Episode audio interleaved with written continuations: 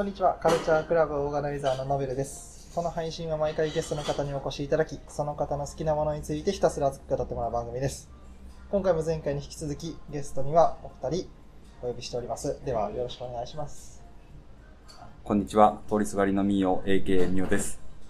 はい。こんにちは。ザ・牛乳配達です。よろしくお願いします。よろしくお願いします。私も同じ。はい。お願いします。はいもう、それ、決まり文句でいいってことですよね。も そう、決まり文句というかそうですね。僕はもうちょっと変えうたいです。なんかいいなぁ、なんか。え徐々に、徐々に変えていくスタイルです次回ちょっと変えましょう。ちょっと変えます次回変えましょう。うん俺何しようかな、じゃあなんか、のノビルなんか嫌やな。もうちょっと面白い名前にしたいな、じゃなんか必殺みたいな、あれですよね。そあ。の、二つ名が欲しいですよね。あなんかかっこいい二つ名。ああ、二つー、ノベル、みたいな。あれ？後ろにつくのが一個しか出てこないんだけど、どうしよう。な。思い浮かぶもの思はい浮かぶのが。あれしかないですけど。いやいや、でも、スカイハイとね、共演してるのノベル、なんかコア。ノベルコアか。あ、ノベルコアありますねそ。うそうそう、子もいますからね。はい場所を変えて、はい、そうですね。どうぞ、あの、お召し上がりください。ありがとうございますカフェでの、そうです。あります。いただきます。いただきます美味しそうな、い何ですか、それは？ハンバーグサンドです。牛乳さんは？こちらはハムサンドですね。ね。うんめちゃくちゃうまそうな食ってる。ほんまに。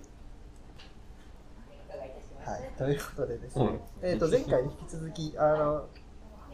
2020年ベスト回をちょっと喋ろうかなと思ってまして、今回はあの、牛乳さんがまあ途中で言ってたんで、その続きからちょっと喋ってもらおうかなと思うんですけど、はい。いけます？少々お待ちを。どうぞごゆっくり食べてください。全然。じゃあその間に、僕がはい、はい。つなぎで喋っておきたいと思います。はい。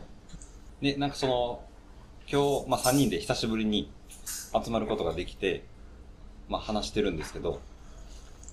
なんかね、昨年は激動の1年だったんで、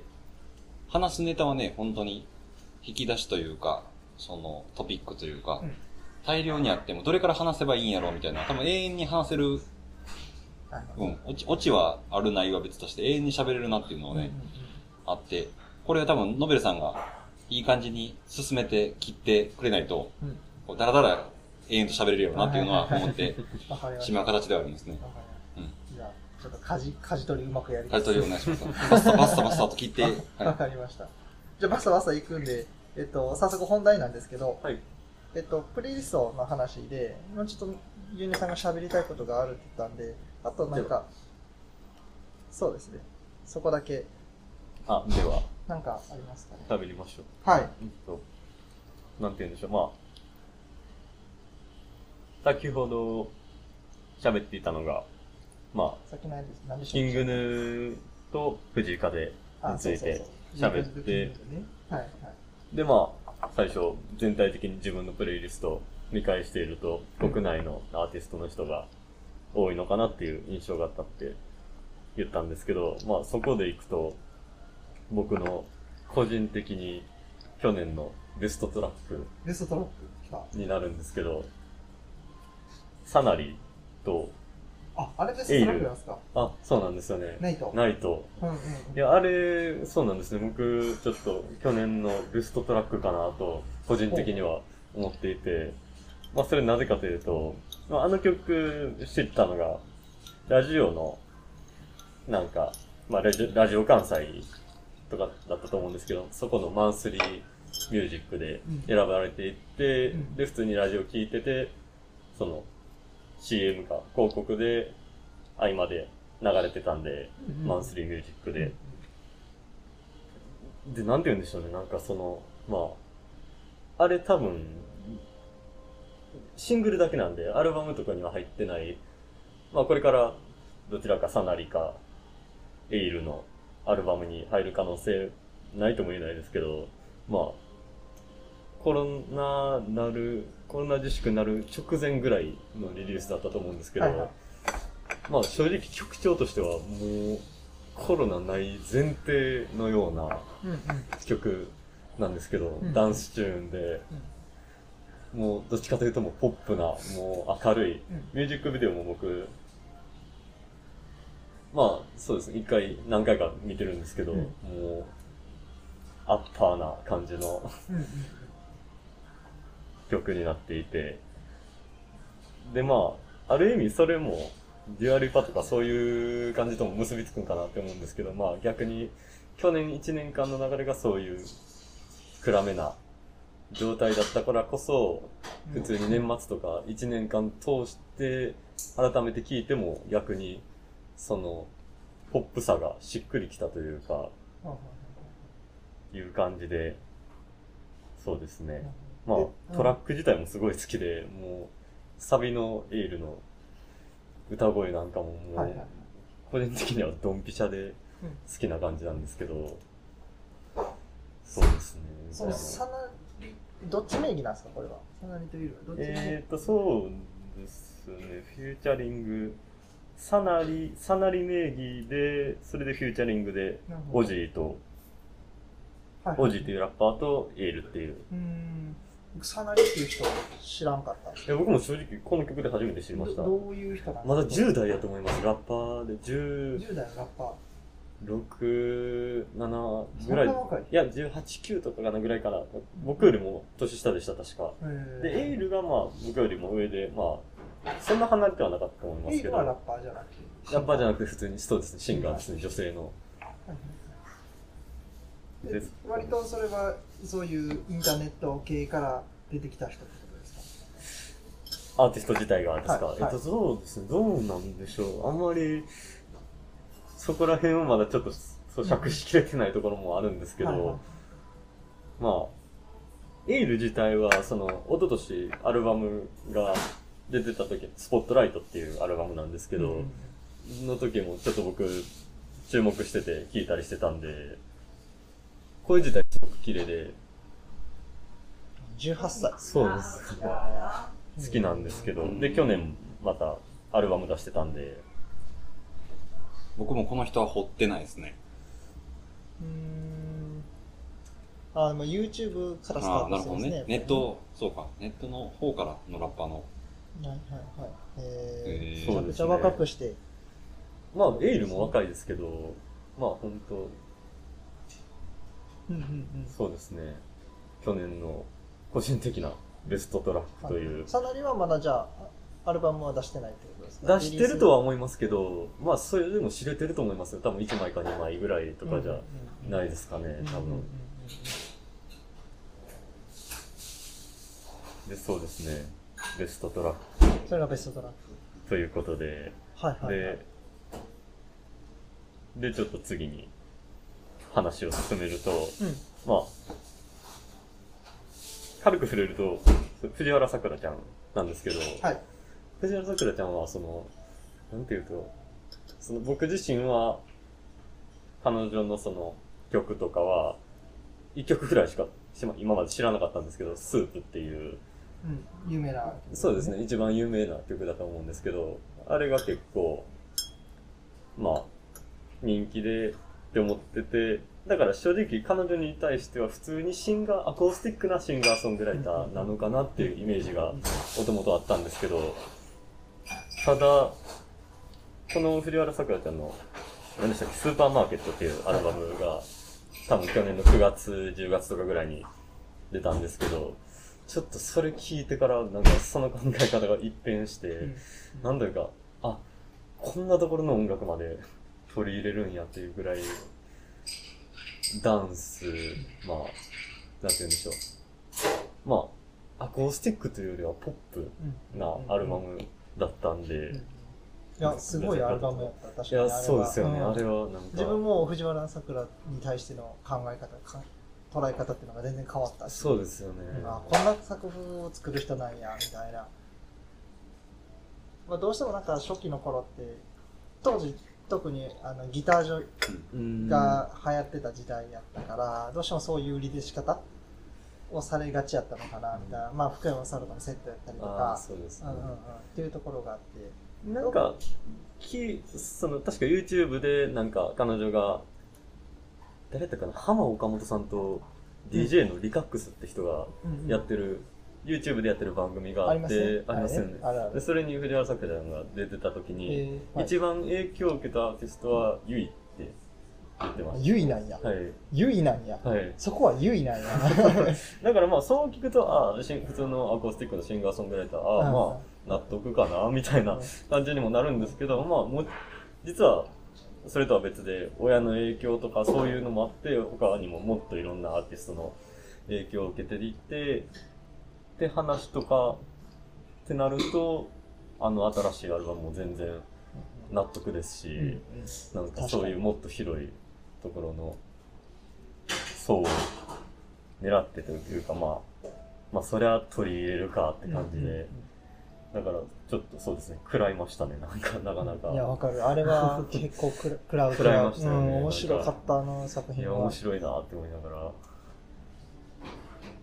感じですね。うん。どちらかというとあれが藤原さくらの進化なのかなっていう。ああ、そうですよね。ん。あ彼女の魅力はここに出てくるんだなっていうところはすごく感じたし。僕、全くノータッチなんで、ちょっと聞いてみようと。思いましああ、もうぜひぜひあのね去年、一昨年ぐらいにもね、確かキャンディータウンとコラボしてるのかな。そうね。うんそそういう、だからそういう界隈とも、こう、積極的にコラボレーションとかしてて、興味あるとか好きとか嫌いとかの前に、そこにまでたどり着く余力というか全然その、そうそうそう。いや、僕も正直確かそのツイッターとかでなんか、いや、ちょっと藤原さくらの今回新しいアルバム、うんちょっとやばいからっていううん人の意見聞いて、あ、じゃあ聞いてみようと思って聞いてみたら、これはちょっと、年間ベスト入れるぐらいのレベルやなと思ったんで。自分も入れました、入れました。あ違う形ですけど、今回の aiko のアルバムがすごいっていうのと友達から来たから。ちょっと聞いてみようかなっていうのと同じレベルでちょっと聞いて。え聞いたんですか、結局、 aiko なんかも。でこのあのシングル、えっと、何？先行トラックのやつしかまだ聞けてないっていうはいはい聞きました、 aiko。えっ、と、ちょっと聞いて、まだ全部は聞けてないんですけど、え、でも正直1曲目とかぐらいから、うわすげえ、さすがやな、みたいななんか感じでちょっと聞いてましたね。、 aiko も、すごいというか、いい意味で時代性を全然反映しないというか、んこんな時代だからこそとか、こんな時代なのにとかじゃなくて、何があろうとずっとアイコンみたいな。ね。歌うテーマもずっとアイコンみたいな。これ単純にアイコンに対して疑問があるんですけど、はいこう98年とかにデビューして、うんでカブトムシ歌ってるじゃないですか、はでボーイフレンド歌うじゃないですか、はずっと恋心について歌うじゃないですか、はい。それがこう20年キャリア続けて、は今なお同じテンションではい。恋愛の歌をかける秘訣は何なんやろうって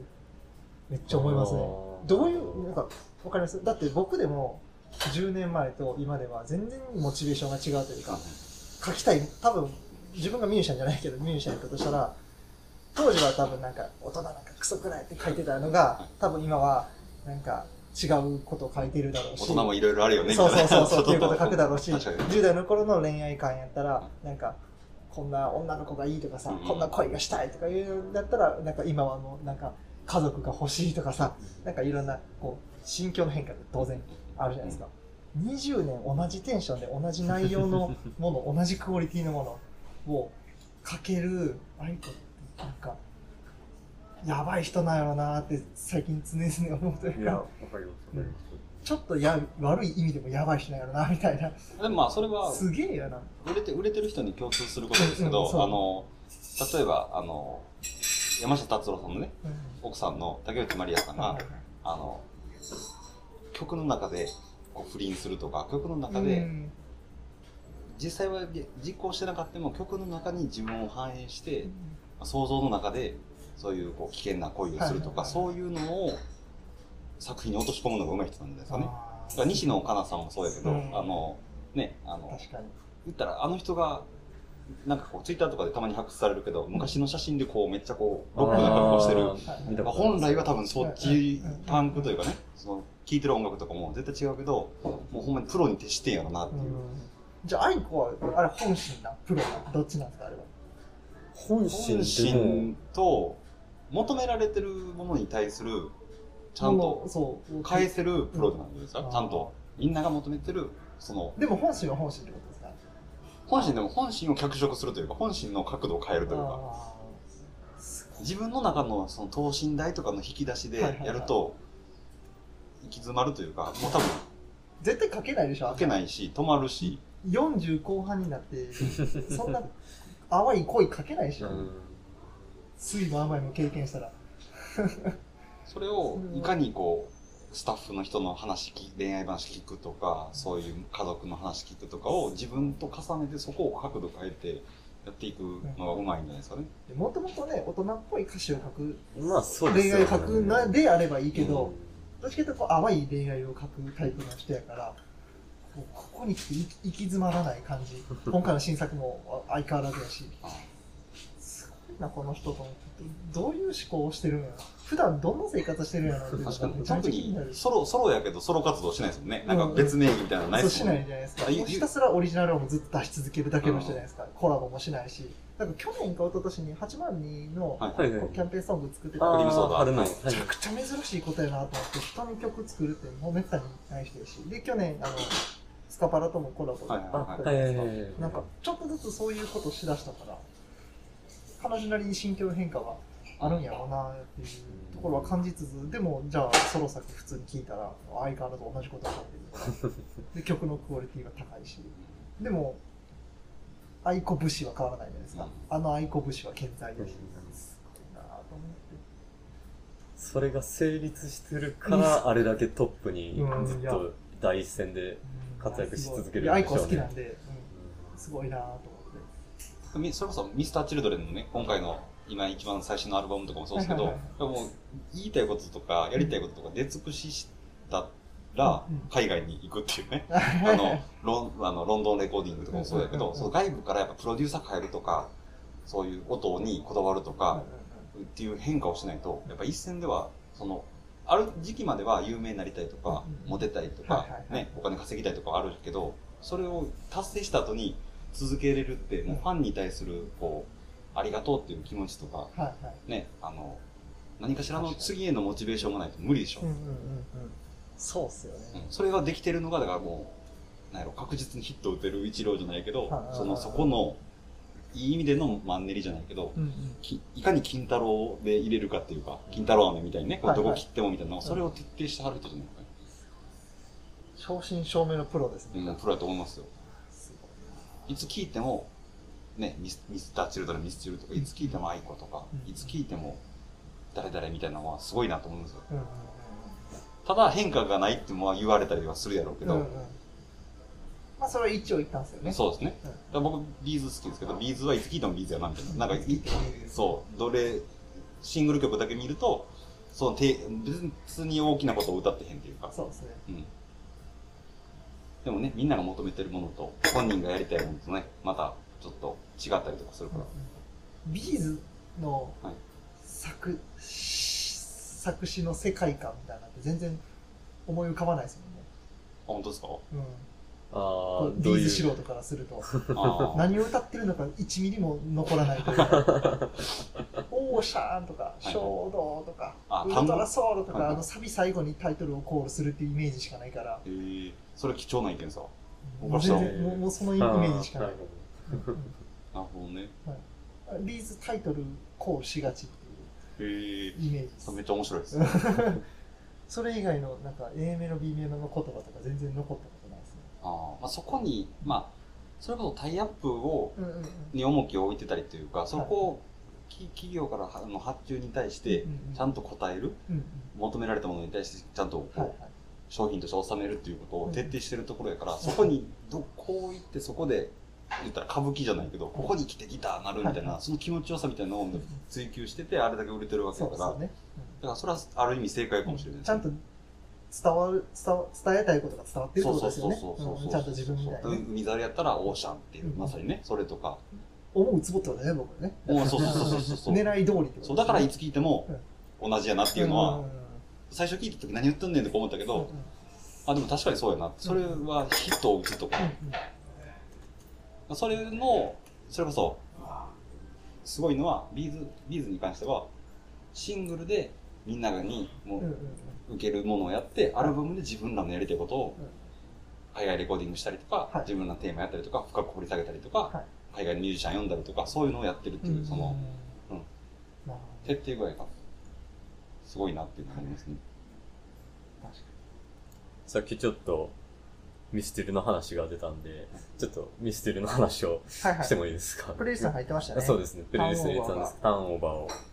入れてたんですけど、まあ、僕去年ミスチルにちゃんと初めてハマって、で、それが、まあ、なんて言うんでしょう。まあ、国内アーティストでいいものが去年多かったってさっき言ったんですけど、はい。まあ、結局、藤井風、キングヌー、ふ藤原さくら、まあ別に他、どの国内のインディーバンドとかが、すすごいアルバムを去年出してたりとかしても、いや、もちろんすごいと思うんですけど、結局それを最終的に去年総括したのって、あ、ミステルなんだなってなんか、すごい思っていて、で、まあ、それ、どういうことかっていうと、僕去年、誰かしらの大物アーティストというか、が、絶対年末にアルバム出すだろうなって、ちょっと秋ぐらいから思ってて、うん。まあ、それこそ、2018年でいう星野源のポップウイルスみたいなやつが、もう一回誰か出すっていうか作るんじゃないんかなって思ってて、でそしたら、ミスチルが12月にアルバム出すって発表されたんで、おーって、あミスチルが、それがミスチルやったかって。はいはいはい。でも正直僕それまであまりミスチルにアクセスしてこなかったんで、いたんですけど、その高校生の時にもミスチルめっちゃ好きな友達とかいて、アルバムも貸してもらいましたし、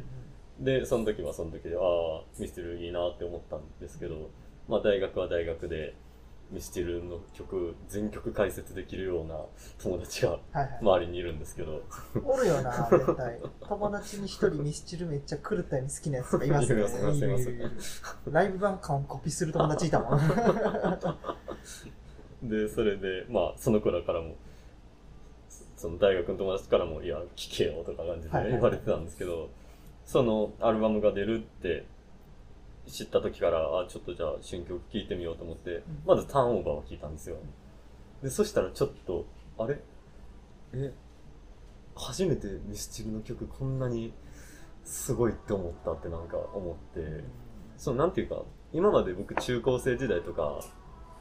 まあ中学だったらまあ、まあある意味僕の邦楽バンドの入りでもあるサカナクションが好きで、まあ802の影響とかもありますけど、それは。で、高校になったらワンオクをちゃんと知って、で、なんならもうワンオクが日本で一番かっこいいバンドやって心の底から思ってて、まあ今もたまに思いますけど、で、そういう自分からするとミスチルってどこかしらちょっとなんか、なんて言うんでしょう、なんか、国民的バンドってイメージがありすぎて、そこが入り口になるとちょっと、そういう、僕の世代の、自分の世代のバンドを好きっていう、自分からするとちょっと、ああ、入りづらいかなっていうイメージがどうしても今まであって、で、まあ、歌詞、歌、曲聴いても、ちょっと歌詞をあ理解しにくいなみたいなところも今まであったんですけど、はい。そのターンオーバーを聞いて、まず思ったのが、あ、音めっちゃいいやんって思って、でもそれはなぜかっていうと多分絶対先ほどミオさんが言ったみたいにイギリスでレコーディングしたとかっていう、そういうことも絶対絡んできてるんやと思うんですけど、まあプロデューサーの人が、まあ例えば、まあエド・シーランのプロデューサーの人今回アルバム携わっているはい。らしいので、まあ、そう考えると、あ、そっか、そりゃこんだけいい音になるかっていうのは納得ですし、で、ターンオーバー聞いて、で、バースであのドラえもんの主題歌やってましたけど、はい。で正直、バースでの歌詞とかちゃんと見て、こんだけ長いことキャリアやってる人が、こんな曲書けるんやっていうかなんか、歌ってること別に普通やのに、うん。それをちゃんと歌にして載せたら、え、めっちゃいい曲やんってなんか、全然、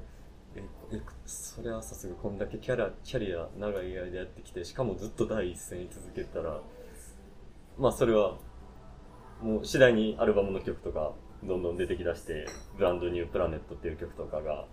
なんか YouTube で動画で出たりとかしてて、はいはいで、まあ今回、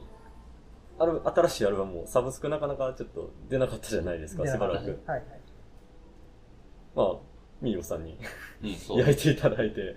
そうなんですちょっと送っていただいたっていうやつもあるんですけど、なんというかもう、そういう意味で今まで、多分でもそういう層も狙ってきてるのかなっていうところは、ちょっと思ってて、その今までミスチルをアクセスしてこなかった人、うん。でももすごいって思えれるような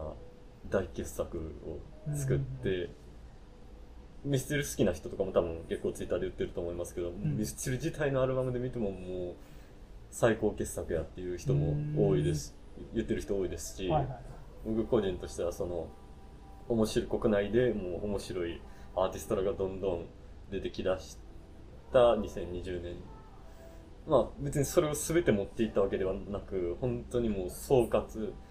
してでかつ自分たちのキャリアの総括でもあるようなアルバムを出したっていうそういう流れ自体で考えてもあミスチルが2020年ちゃんとメディア露出もすごいしてましたからね。してたね。楽曲。そうですね。披露とかも。だからそう考えるとすごいあやっぱ最重要バンドやなって日本の中でもうんいうのをつくづく思いましたね。っていう。確かに。世代的にミスチルがもうすでにビッグすぎてとっつきにくいっていうのはありますよそうですうん。まさにその話の流れですけど、なんかツイッターで見かけたのは、ある、ある時期からの、ある世代からの、なんかアルフィーとか海援隊とかの、こう、ダサいみたいな、そういう、なんやろ、聞いてもないけど、イメージ的にも国民的なヒット曲もあってうん、すごいみんなが知ってて好きなはずやのに、ある時期からのもう仮想的じゃないけど、なんかこう、ダサさの象徴みたいな、売れすぎてて、うん。そんなん聞くんダサみたいなうん感じにもうなってるんやなっていうのをうん、なるほど。ミスチルなんてみたいなそう、ミスチルなんてあんなクソダサいのみたいな、はいはい。また聞いてんのとか、えそんなん化石やんみたいな感じの人らが、ね、こう、僕はそう思ったんですよ。そう思ってないですけど、その売れ売れてるものに対するアレルギーもやっぱあるわけじゃないですか。大なり小なり。うんまあそうですうんね、紅白とかね、ここ数年はやっぱ出てっていうのもあるし、なんか結構ね、アレルギーは感じますよ。うんうん確実に、確実にホームランを打ってくる人らじゃないですか。確かうん意識してか無意識か、まあもちろん意識はしてはるやろうけど、すごいなっていう。なんかヒヒットか大ヒットかみたいな感じじゃないですか。そうですね。それをすごいよなっていうのを、うんうんうん。小林さんから離れたとしてもそれをできてるっていうのは、セルフプロデュース、セルフプロデュースでやって。うんうんうん。確かですね。もうでもそれこそ、さっき言ったように長くやっていこう思ったら、プロデューサーをね、そうやってやってて、安全なところにおるよりも、次の新天地探して、次の島、次の島ってやっていかないと、もうかいあとは解散するか。でも解散しても別におかしくないですからね。ネガティブな意味じゃなくて。うん。ややり尽くしややり尽くしたみたいな。感じがちょっとありますもんね本人らも多分そのインタビューとかうんいろんな動画とかそういう映像を見ててもやっと次の展開を考えれてるなっていうのをすごい感じましたけどね、僕の好きなバンドで U2 ってバンドがそれこそあのミスターチルドに影響を受けてるバンドがいるんですけどその人らももうやり尽くしたから外部プロデューサーとか何かエンジニア変えるとかそういうコラボするとかしか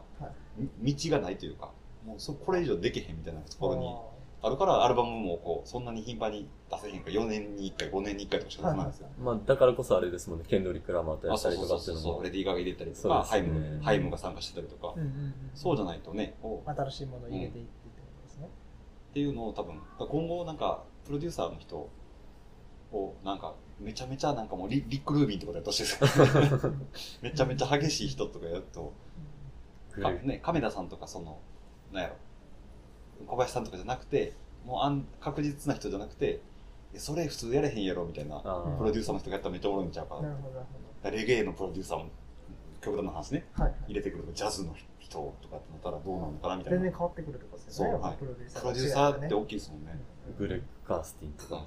うん。なんか、うん。え意味わからんわみたいな化学反応ちょっと見たいかな。なるほどなるほでもそれをね世間自分らがやりたいと思ってても世間的にそれを求められてるかって言ったらど求められてないですもんね。小林さんとかねその亀田さんとかの方が確実に当てれるじゃないですか、そうですね。花火が聞きたいですもんねみんなね。そうみんなねね。そうそうそう終わりなき旅を聞いて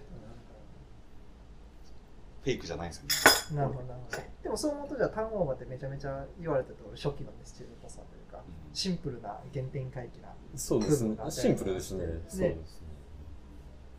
アルバムはでもそうでもない？アルバム自体はなんて言うんでしょう、なんか、印象というか、シンプル、シンプルなんですけど、でも、いや、アルバム通してもうめちゃくちゃサウンドが良くて、で、なんて言うんでしょう。まあ、多分やってること自体とかは普通にミスティルファンからすると、あ、ミスター・チルドレン像みたいな感じのことやと思うんですけど、まあ、そういう意味でも、なんて言うんでしょう。まあ多分コロナ後ってこともでかいんやと思いますけど、まあ3、なんて曲でしたっけね？えっと、テレビでもパフォーマンスしてたんですけど、僕アルバムの中でも特に好きな、えー、なんて曲やったかな？ソングオブプレイズ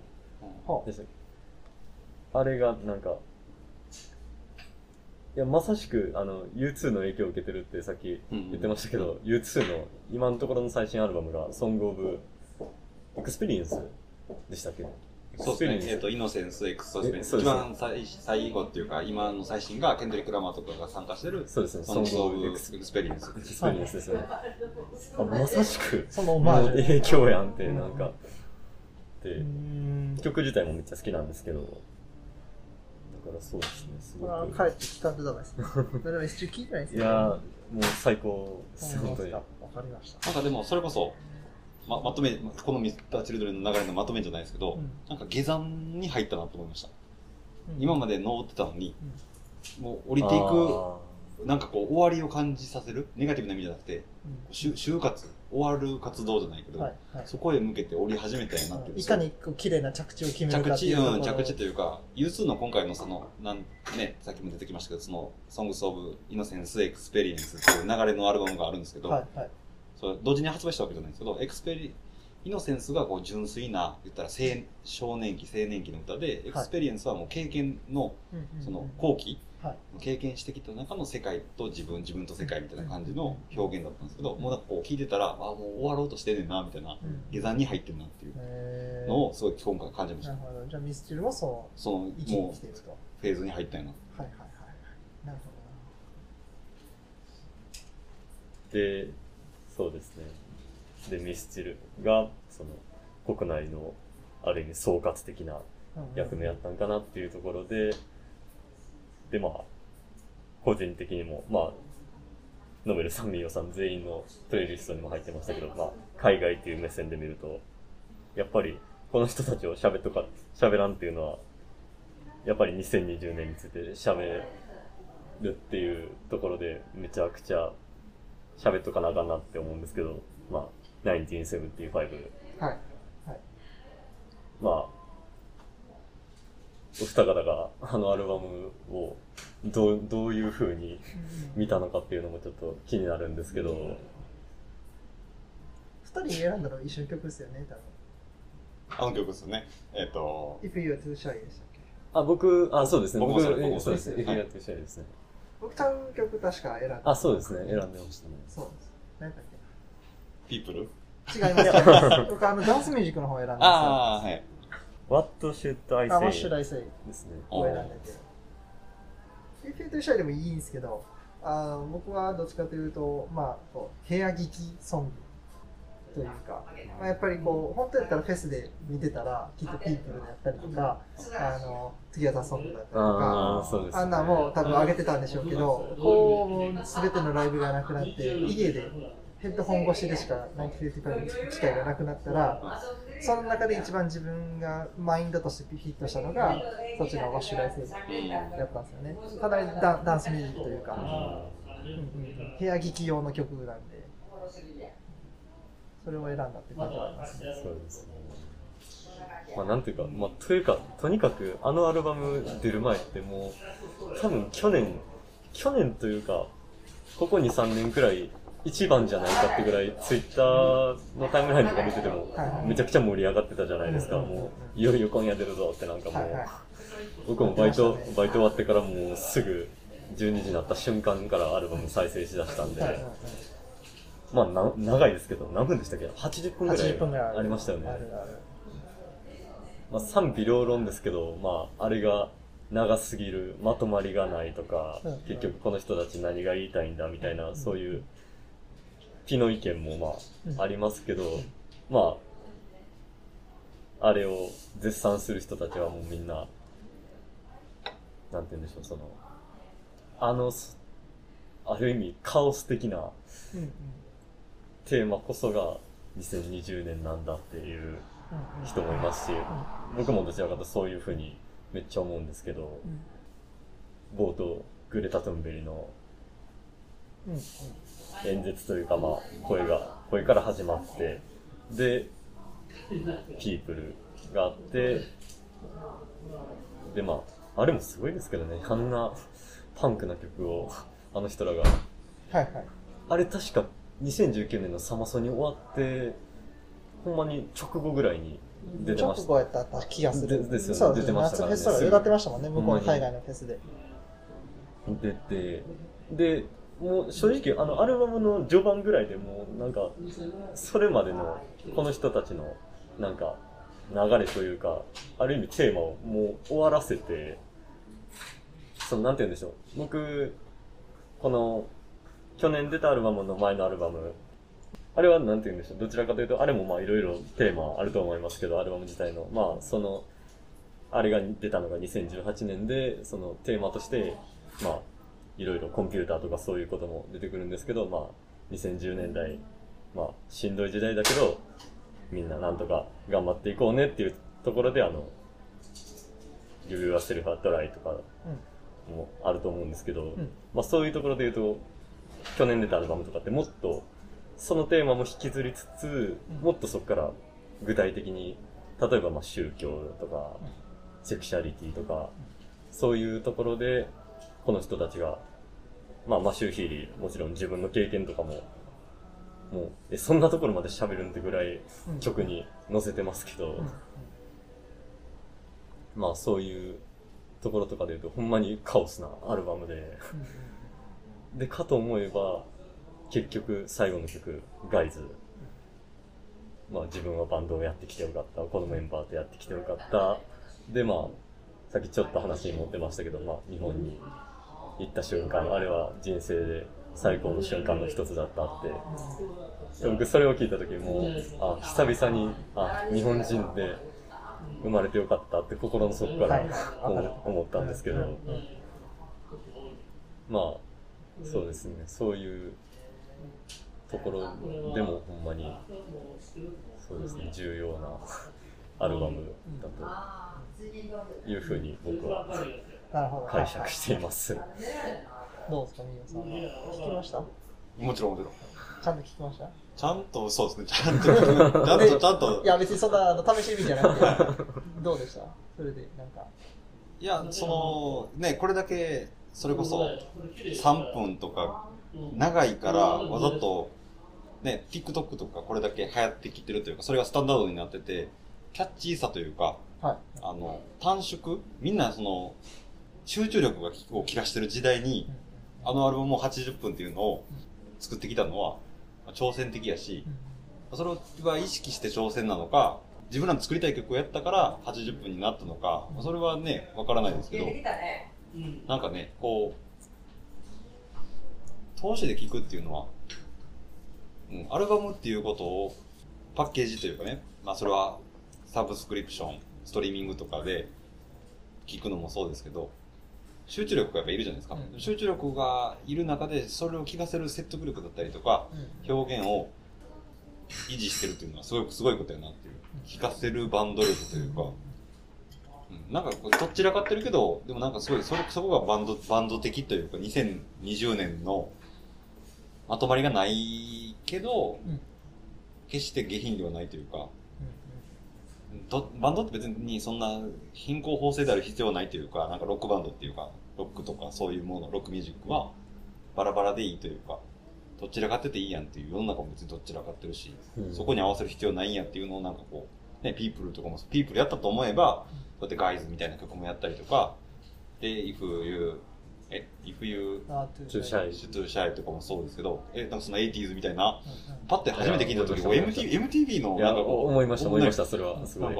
小林さん、え、勝也、こ小林勝也さん。あ小林勝也さん出てくんの？いやあ実際でやってましたよね。実際、小林さん、1970ベストヒット USA で紹紹介してましたよね。そうそうそうそう。なんかあれ？これなんかすごい、なんかこう、デジャブというか、い違和感を勝手に感じて。え、でも正直、小林さんって、あの人、なかなか辛口で、まあ、うちの母親とかも昔からベストヒット USA, USA とか見てたんで言ってたんですけど、いや、この人が、この1975のこと紹介してくれるのはすごいでって言ってたんですけど、うん。なんか、あの、前のアルバムの、はい。えっと、何でしたっけ、あの、マシューが帽子かぶって、あの、めっちゃ踊ってる楽曲あのテラスハウスのあ、そうですね。ね。そう。あれもベストヒット、ベストヒット USA で紹介してたんで、まあ、まあ、スーパーグループって言ってましたからね。あー。1975のこと紹介すること時に、今の時代のスーパーグループ言ってたんで、そうですね。だから、ほんまに。ちょ、ちょっと脱線しますけど、僕は1975の曲が一瞬、曲のタイトルがどれやったっけなっていつも思います。なんか結構やややこしいっていうか、わかり、覚えづらくないですか？わかります。なんかこう、え、どの、あ、え、で、アルバム名もなんか長いじゃないですか？だからどそう。僕、アークモンと1975は覚えれないです。それでほほんまに好きなんて言われたら、いや、好きやけど、まあ、でもなんかちょっと覚えられへんかなっていう。なんかこう、一瞬どの、うわかるあ、そうそう、そのタイトルみたいな、パッて出てこないです。サブスクになってから、途端にタイトル覚えれなくなりましたね。やっぱりああ、それもあるんかうんな。ほぼ聞き流し状態でタイトル確認して聞かないんでタイトル知らずに曲を覚えちゃってるってこと多々あるのでし共有しづらいですだからタイトル知らんからあれあれあれってなっちなみにあれはどうですか？その1975の社会的なこうアティチュードとかその辺に対して何か思うところとかあります？例えばグレタ・トゥーンベリなんてはい。一番センシティブな人じゃないですか、もうどっちかというと日本ではヘイトの方が多いぐらいの、うん。まあまあ、アクティビストっていうのが日本に浸透してないのもありますけど、ああいうのをうさんくさいって片付けちゃう世の中じゃないですか。まあまあ、それを起用したこともそうだし、まあいろんなこうセクシャリティな関することも、うん、言ってますね。えー言及もそうですし、はいはいはい。そういうことに関しては何かありますか？え、言っていいですか？いいですよ。あ、僕、通りすがりの民謡が発言し、発言します。どうぞ。いや、ガンガンやってくれって 感じですね。はいだって、そのね、議論を巻き起こすこと自体は悪いことじゃないし、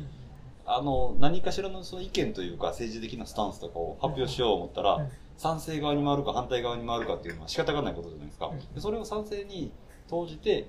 あの、そこに対して、いや、それはおかしくないとかっていうことに言って、議論とか、そういった活動とかの、その意味とか意義とか、どうしていけばいいかっていうのは話されるべきだと思うけど、まあ、そこにこう、論争を起こさなければうん。何も進展っていうか発展しないと思うし、うん。僕自身が U2 ファンなんで、うん。U2 ってもうほんまにそういうバンドで、うん。でのリスナーやから、うんあの、政治的なスタンスとかも発表ししてるし、はい。戦争反対だったりとか、はい。そう貧困だったり差別だったりとか、はい。アパルトヘイトのこととかもずっと言ってきてるし、はい。ライブエイトとか、ライブエイドとか、あの、ね、いろんなそういうチャリティーとかもやってるから、賛否両論には僕自身は慣れてるし、うん。そういうこととか言言わなあかん時代だと思うし、うん。うん、政治的なスタンスとか、そういうこととか、環境のこととか、うん、言言言ってそれに対する議論をしないと何も始まらんかなっていうのを思いますね。それに対するもちろん賛成、反対、おかしいよとかっていうのとか、こうもっとこうした方がいいよとかあっていいと思うけど、だからなんか、ウレタさんを使ってるから、悪いとかいいとかじゃなくて、それに対してあなたはどう思うのみたいなことをもっと話される空気感は大事なんじゃないかな、ふうには思いますね。まあ、特に去年日本やと、まあ、大阪のがああ、ね、あの BLM に関してあこそうですうね。ボイコットをしたりとかそういったキャンペーンを行ったりとかした時に、うん。まあどれぐらいの量かわかんないですけど一応批判というかまあ少なくとも自分で目視できるほどにこうリプランにはなんかヘイトコメントが集まったりとかも、うん。まあ何人か知らないですけど、まあ、うん。ほとんどの人がそんな言ってないでしょうけど、うごくわずかな人かもしれないですけどあったりとかするじゃないですか。だから、うん。もっともっとそういうことを言う人大阪直美に限らずに頼らずいろんな人がこう結局日本で BLM についてコメントした人ってさ僕は何人か知らないですけどな誰がいるんやろうなと思って、A ビッチ。まあまあでもエビッチはなんて言うんだろまあう言い方を悪くすると言えて当然じゃないですか。うんまあ。そこまで自分で作ってきたものがあるから言っていいというキャラクターを作ってきてむしろ彼女がなんていうの言わないことが悪じゃないけど言わないのが不自然なくらいに彼女はそういうことに対してきちんと表明してきた人じゃないですか。逆に大事なのは今まで表明してこなかった人たちがきちんと表明する立場に移れること。表明しない人が悪いじゃないですけど表明できるようになることをもっと称賛してあげるというか。賛成反対は別として言えたという事実をもっとみんなで共共有していかないと、うんまず言うことが大事というかうん。それこそキャリーパックがな政治的なあの法案に対しての反対の賛成の、ん。あれも反対賛成が別にどっちが正しいかどうでもいいんですよ、はい。キャリーがそれについて発言したということ自体がすごく尊いなっていや、俺はグッグッジョブっていうか、もう、よようやっかっこいいと思った。あと別その、に僕はそれうんに賛成も反対も、うん。別としてね。そう別ひとして言わないしひとまず別として、うん。すげえなと思った。うん。絶対大事やなっていうか、だってキャリー好きな子でそんな知らんかったけどキャリーのツイート見て知ったというね、うん。それに対して意見を持つかどうかはまた別として、知ったという人は絶対多かった。そうですね。うん。うん。でももっともっとそういう特に日本の人は少ないのかなって感じたりはやっぱりするんで。まあね、事務所とかあるし、テレビっていうのがやっぱ、スポンそう。やっぱスポンサーありきの芸能界になっちゃってるから今。うんでもそのスポンサーを選んで、結局ね、そのスポンサー、テレビ、メディアだったりとか、まあ政治もそうですけど、選んでるのは誰なの？私たち消費者、うん。結局有権者っていう風になってくるから、意識変えていくしかないよねっていうのを今日、牛乳さんともよく話してて、うん。そのまあ何度も言うように賛成反対とか好き嫌いとか、そういうのはあっていいと思うし、そこに関しては、たくさんね、議論というか、大事だと思うけど、ひとまず、ひとまずは言える空気感？うん。そういうことを言っても、LGBTQ のこととかでも、環境のこととかでもうん、政治的なこと、宗教的なこと、もっとセクシャルなこととかを言っても、変な人とか、真面目な人とか、めんどくさいめんどくさい人とか、オカルトとか、まあ何でもレレッテル貼るじゃないですか、みんな。そういうのをまず貼らないっていうか、あ、そう、君はそう考えてるのねとか私は、僕はこう、こう思ってるよとかっていうのを言える雰囲気を一人一人が意識して作っていかないと、この閉塞感というか、どん詰まり感は改善していけへんのじゃないのかなっていうのは、うん、そこに、その、今僕が言ったようなことに関しては間違ってないと思うんですよ。うんその賛成意見、反対意見はあっていいと思うし、だけど、う。んそれをなんかちょっとずつ構築していけたらというか、空気感ってね、まあ、レゲエとかヒップホップでいうところのバイブスっていうね、言い方をはいするんですけど、はい。グッドバイブスっていうそういういい雰囲気、い言いやすい、話しやすい空気、表現しやすい空気を作っていくのは私たちだよっていうのは、まあそれはほんまに1975も聞いてても、まあ U2 を聞いてても思うかなっていうところです。えっと、はいどうぞ。そこから全然違うところに、はい違うところって言ってもない、違うところでもないんですけど、まあ、はい。話がいくんですけど、はい。僕、結局、国内アーティストが去年めっちゃ熱かったとか、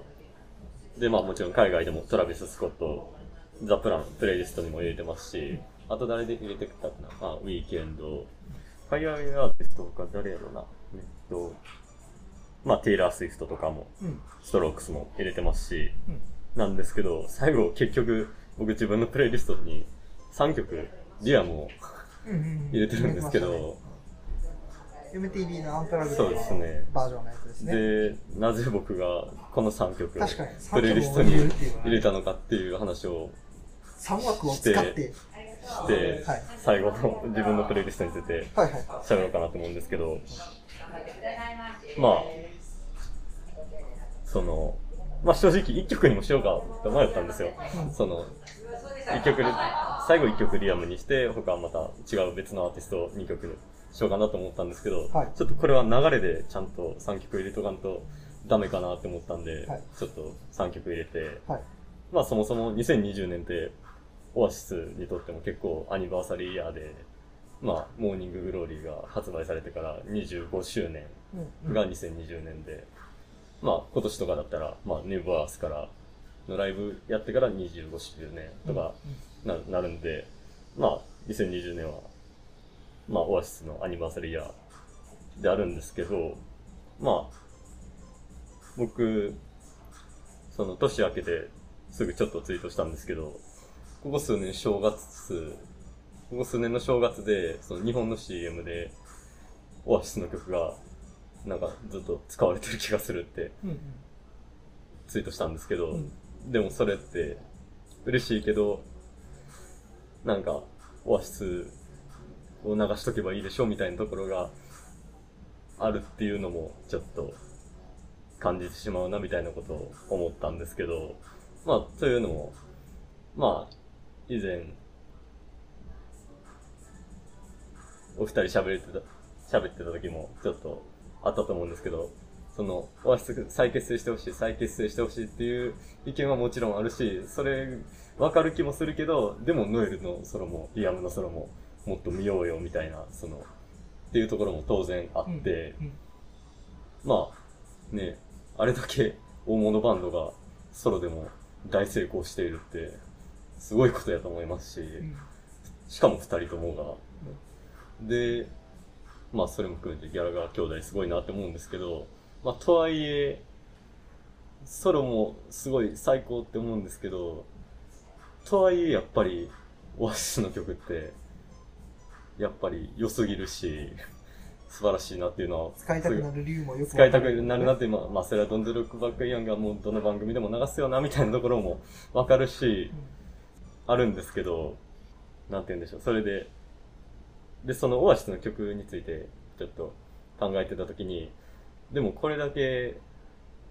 曲が素晴らしいのって、やっぱり二人がソロ活動をしていて、で、各、各ライブでオアシスの曲やってるから、それで価値観がアップデートされていってるから、今価値も、観がアップデートっていうのは曲曲自体。そうですね、曲自体の、そのその、やるこソロになった後も彼らなりのやり方で、そうですね、まあ、うんリアムが歌ってた曲もノエルがライブでやったりとか、うんまあ、例えば、ストップクライング・ハートとか、あれも、ノエルソロのライブでやってますし、うん。なんて言うんでしょう、その、かつてのその、大物バンドっていう栄光だけで消費されてないっていう感じが、す、素晴らしいなと思っていて、うんで、そうですね。それだからこそ、その二人ともライブでソロの曲じゃだけじゃなくて、ちゃんとワシの曲もやるからこそなんだろうなっていうふうに改めて思って、で、まあそれで MTV アンプラグドなんですけど、まあ、僕去年リアムのソロの映画と、ドキュメンタリー映画とかも見に行ったんで、As It Was っていうやつなんですけど、だからあれもなかなかいろいろ思うことありましたし、で、この MTV アンプラグドっていうのもそもそも一回オアシス時代に出ていて、出ていたというかその、でもリアムはいなくて、そこに。うんノエルが全部アコースティックで一人でしたっけ？そうですね。うんやってたっていう。まあ、リアムが確か出れなかったのか、それとも、わざわざと 出なかったのかっていうありましたねそうですね。ありますけど。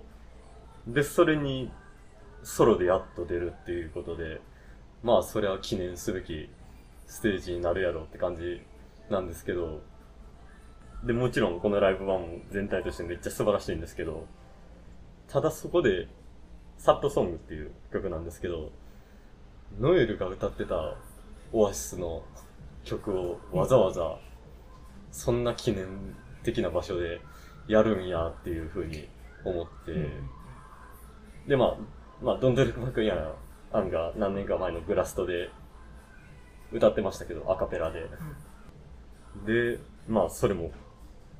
完完璧にこなして、いや、本当にもう、なんて言うんでしょう。なんか声の調子がもう、だんだんもうほんまに戻ってきてるんじゃないかってぐらい、なんならソロになってからの方がいいみたいなところありますし、で、それでもう最後シャンペーンスーパーノーバって聞いたらもうなんかもう、ああ、もう、はい。俺たちのリアムみたいな、ちょっと感じになんか、ひいき目じゃないですけど、まあなんかちょっと思ってしまうってところはあって、やっぱりその、大物バンドにいて、でまあその後、BDI とかも含めて、まあちょっといろいろやったけど、結局失敗して、なんか、ファッションブランドとかも自分で、 Pretty Green っていうやつ立ち上げたけど、まあ、 As It Was っていうドキュメンタリー映画でも出てくるんですけど、あの時に、なんか、結局俺は何者なんだみたいな感じで、なんか、ちょっと BDI っていうバンドをやりながらでもなんかちょっともう半分、迷走してるんじゃないかってぐらい、なんか、やっていて、うん。で、そこから BDI 解散しました。えっと、まあ、裁判、プライベートでね、ね裁判、裁判、え離婚でしたっけ？隠し子。隠し子。ですか隠し子で。そんなんですか？そうそうそうそう。えー。裁判沙汰になることがあって、もうどん底に行って、結構 BDI 僕、結構っていうか BDI すごいファーストもセカンドも好きやったし、いや最高ですよね、あれは311、3.11の後ね、ね。来てくれてとかそういうのもあって、うん。ライブも良かったし、結構順風満帆というか、いい感じちゃうんって勝手に思ってたら、気づいたら解散してるし、気づいたらどんどん底になってるし、なんか、やっぱね知らない間になんかもう。そうそうそうそう。で、太ってるし、太ってるし、そう声出えへんようになってるし、みたいな。だからもうそれでもうなんかしばらく音楽しないみたいな感じうんでうんなってて、そっからの、あの、ソロのファーストアルバムとかって考えるとう、んいや、すごいなってちょっとこれはなんか思って、なるほどね。で、流れで、そういうことがあってからの、この MT アン P MTV アンプラグドってなったら、やっぱりちょっと、なんか、もはう、い。も熱くなってしまう熱くなってしまうところはあるので、3曲。入れたということですね。たじゃあぜひ聴いてほしい3曲ってことですよね。そうですね、まあ。そうですね、まあ。そういう感じですかね、自分のプレイリストに関しては。じゃあ、長々と。いろいろ。はい。だいぶこれで、今で1時間ぐらいです。この辺に1回切りましょうあか。、そうですね。で、ちょっとで、トイレ行きます。そうですね。手を打ってください。はい。いっぱい飲んでるから。はいそうですね。。じゃあ、ちょっと今回はこれではい終わりにしたいと思います。はい。本日はどうもありがとうございました。自分だけでしょありがとうございましたありがとうございました。